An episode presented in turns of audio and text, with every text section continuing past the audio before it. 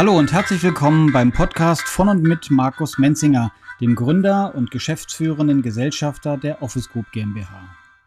Herzlich willkommen, liebe Hörer, zu einer neuen Episode vom Podcast aus der Ideenwerkstatt in München. Wer sitzt heute mit am Tisch? Ich stelle mich vor, ich bin Robert Langbacher aus dem Online-Team von Office Group.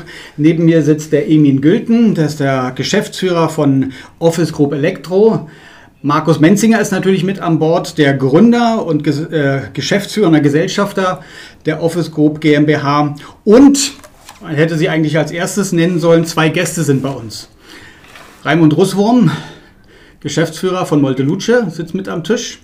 Und der Head of Innovation, toller Titel, von Art Invest, Johannes Nussbaum. Herzlich willkommen, ihr alle, die ihr da seid. Wir haben heute eine Episode vorbereitet.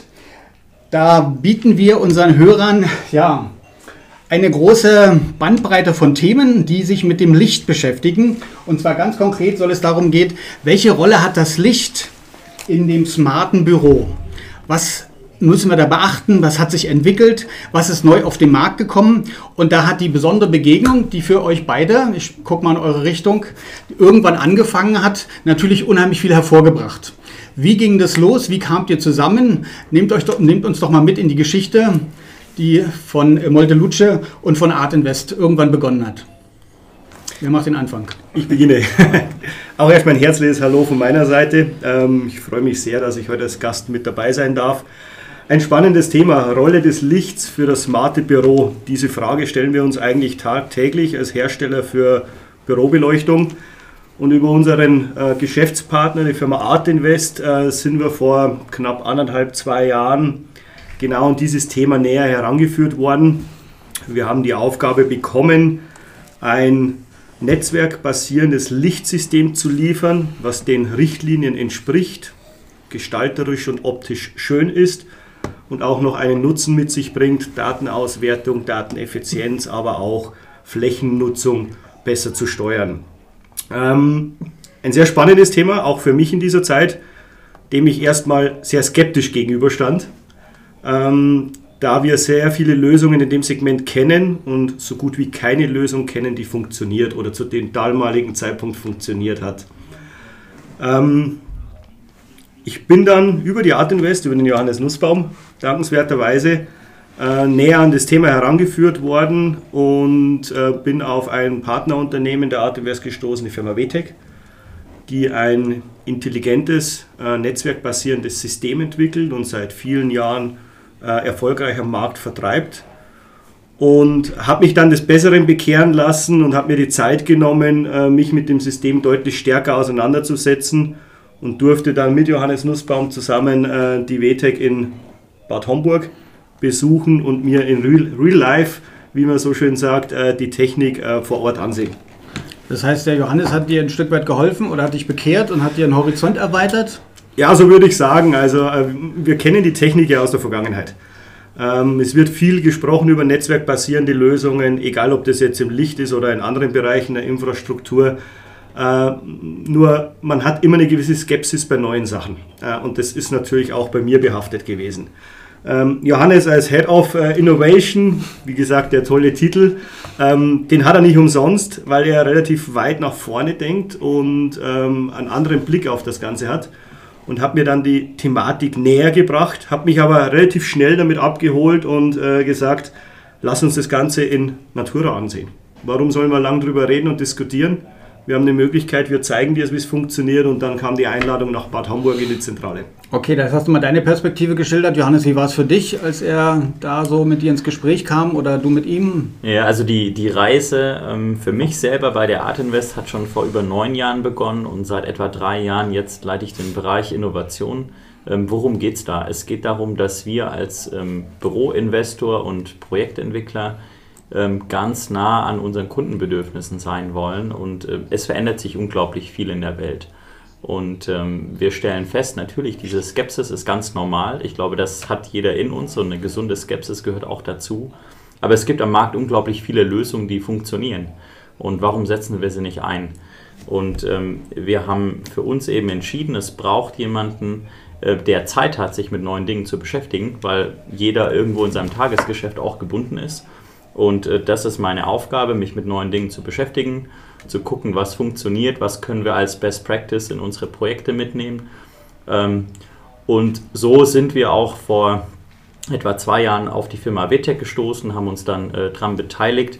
Für uns war das Spannende, ähm, dass es Nachhaltigkeit und Smart Building quasi vereint. Es ist eine Technologie, die zu den energieeffizientesten Beleuchtungstechnologien der Welt gehört. Ähm, das funktioniert eben so, dass die Art und Weise, wie LEDs mit Strom versorgt werden, grundlegend geändert wird, sehr viel effizienter ist ähm, und gleichzeitig werden aus dem System über eine feinmaschige Sensorik Daten generiert, die spannend sind, um zu verstehen, wie ist der Komfort im Gebäude, wie ist die Nutzung.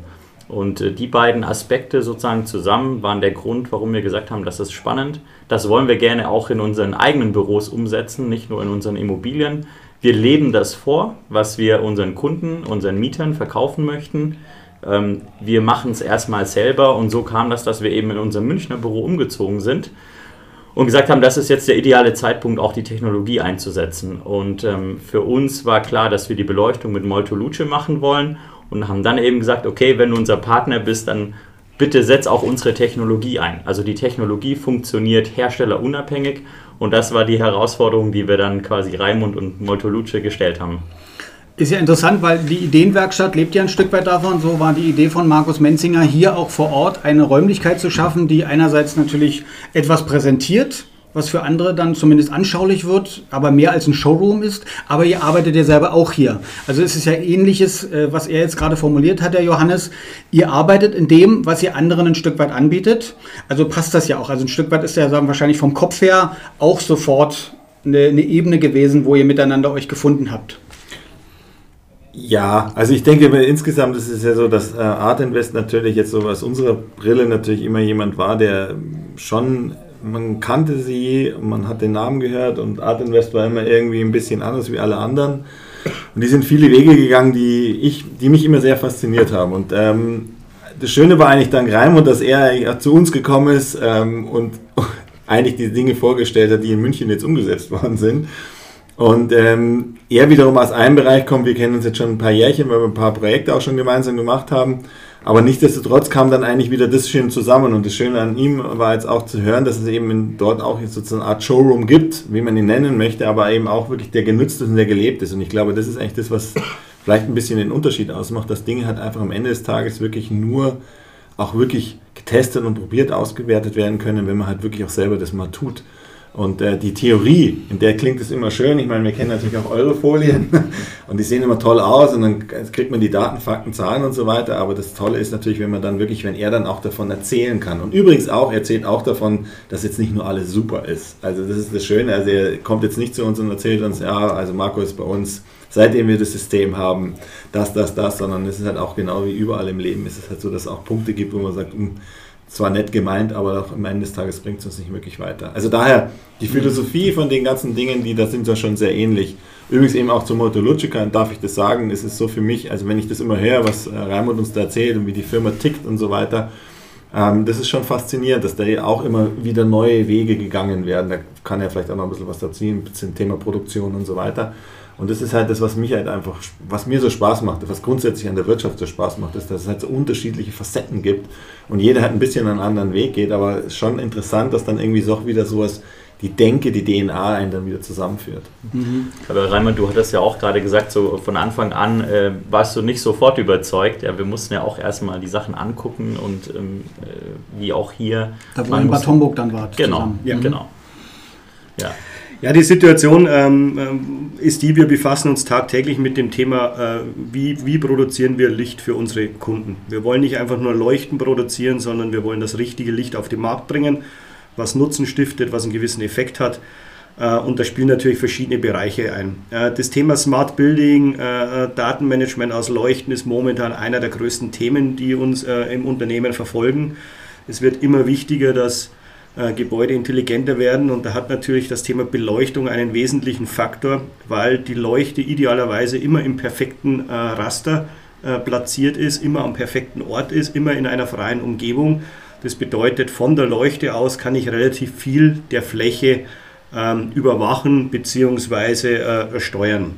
Ähm, die Skepsis kam daher, wir bauen jetzt Leuchten, LED-Beleuchtung, die hocheffizient sind, allerdings mit einer Technologie, äh, die meines Erachtens nicht ganz richtig ist. Wir nehmen eine äh, LED-Platine, die normalerweise äh, keinen Konverter oder ein Vorschaltgerät benötigt, um sie zu steuern, aber um das Ganze in eine Normung, in eine Form zu kriegen, dass es funktioniert, bauen wir Komponenten ein in die Leuchte.